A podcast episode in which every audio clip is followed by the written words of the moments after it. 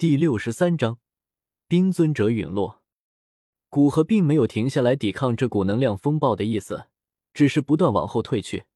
等退出能量风暴所笼罩的范围，便也开辟一个不太稳定的空间通道。没办法，这里的天地能量太过狂暴，哪怕有他的镇压，开辟的空间通道也并不稳定。但是现在正是争分夺秒的时刻。所以古河没有等空间通道稳定下来，而是直接飞进刚刚开辟的空间通道，往隐隐感知中的冰尊者追去。他的灵魂印记虽然并没有在冰尊者身上种下，但是有着天妖龟跟随，古河还是能够大致判断出冰尊者所在的方位。以他的实力，要追上冰尊者比较轻松，哪怕冰尊者风狼之翼全开也不济事。尽管一路上。无数空间乱流出现，但很快，古河便出现在一处空间之中。空间之中没有上下左右的区分，只有无尽的黑暗和狂暴的空间之力。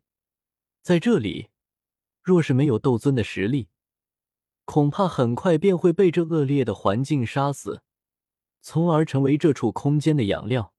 冰尊者全力往空间深处逃去。他现在只想逃得离冰河谷远一些，只要能逃过这一次，他准备去加入魂殿，借助魂殿的势力对付古河。不过，就在他一边全力逃跑，一边规划今后的人生之时，前方突然出现一个让他浑身冒冷汗的身影。你这么会出现在这里？以乾龙玄冥阵中所有弟子自爆的威力，你根本来不及出现在这里。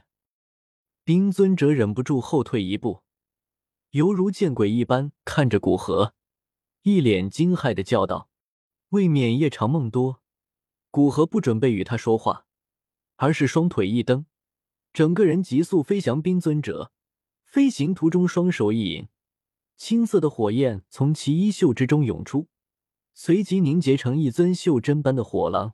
火狼虽然细小。但谁也不敢轻视其体内所蕴含的毁灭性的能量。冰尊者发现古河接近，眉心处的雪花闪烁，无数漆黑的雪花出现在这虚无的空间之中，往古河身边涌出。接着这一拖延，冰尊者再次往身后逃去。在见识到两人之间的差距后，冰尊者已经认清两人之间修为的鸿沟，不会再轻易与古河正面战斗。他现在奉行的便是阻碍古河飞向他，并且不断逃离，希望他们的战斗能惊动强者，然后插手进来。眼见冰尊者不断逃离，哪怕他的速度要比自己慢上一筹，但不断使用秘法阻碍，要杀死他，势必会让时间拖久。古河心念一动，那隐藏在一处空间的天妖龟走出，随即急速对着冰尊者轰去。在面对两位远超他的强者围攻，冰尊者辗转挪移的空间越来越小，最终被古河与天妖龟堵住。古河，你真的要赶尽杀绝？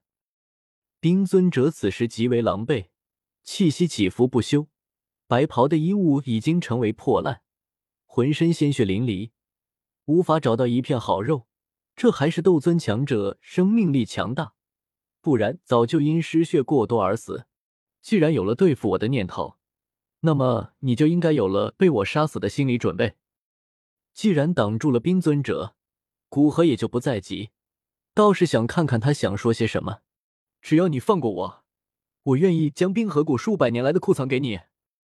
冰尊者神色几经挣扎，出声道：“冰河谷的库藏是冰河谷最大的财富，没有之一。”哪怕那些冰河谷弟子，也远不及冰河谷的库藏，在他心里的分量，那是一个一流势力，数百年来的积累，若是用在一个人身上，足够一个人修炼到半圣。当然，前提是有足够的资质。反正冰河谷已经被灭，我自己去拿不就行了？何须你给？古河不屑的摇摇头，还以为冰尊者会拿出什么好东西来诱惑他放弃一命。没想到是用他囊中之物作为交换，实在可笑。冰河谷的库藏放在一处隐藏的小型空间之中，历年来都只有谷主知道。如果你杀了我，那冰河谷的库藏将彻底失去踪迹，谁也无法发现。冰尊者神色笃定，就不信这个诱惑古河会不动心。古河微微皱眉，没想到还有这样的说法。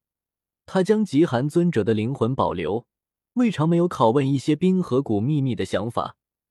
但现在听冰尊者的说法，冰河谷有很多秘密，恐怕是只有谷主才知道的。不过，一个一流势力的全部库藏，虽然让他动心，但他目前对资源并没有什么需求，修为的提升到虚空雷池吞噬雷电便可以了。炼药术方面，在丹域也足够自给自足。所以，古河只是平静的说道：“那真是遗憾。”不待冰尊者继续劝说，心念一动，天妖龟与古河同时出手，顿时被逼入下风的冰尊者很快便重伤。一起去死吧！冰尊者脸色狰狞，体内斗气顿时疯狂窜动起来。古河脸色一沉，双掌闪电般的引在冰尊者身体之上。一道道玄奥的印记在其掌心下方成型，而印记之下，冰尊者那变得狂暴的斗气顿时变得温顺下来。被极寒尊者自爆，那是因为猝不及防，没有来得及阻止。但现在已经重伤，并且还有着天妖龟压阵，古河可以从容的封印冰尊者。随着冰尊者膨胀的身体恢复正常，其双眼顿时如同布满死灰色。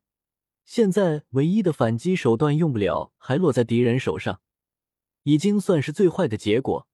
恐怕他的旅程真的要到此为止了。古河直接击碎冰尊者心脉，将其身体击杀，其灵魂如法炮制收入玉瓶之中，随即离开这处变得更加混乱的空间之中。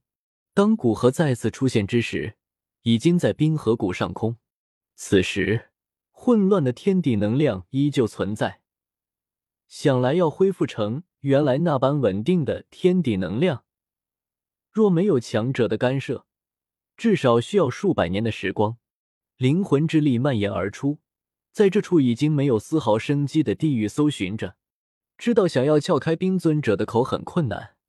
古河想碰一碰运气，看能不能直接在这里搜寻到冰河谷的库藏，不然心里总有些不甘心。若是搜寻不到，那就只能在丹火阁清理完其他的冰河谷势力，再回到丹域去拷问冰尊者了。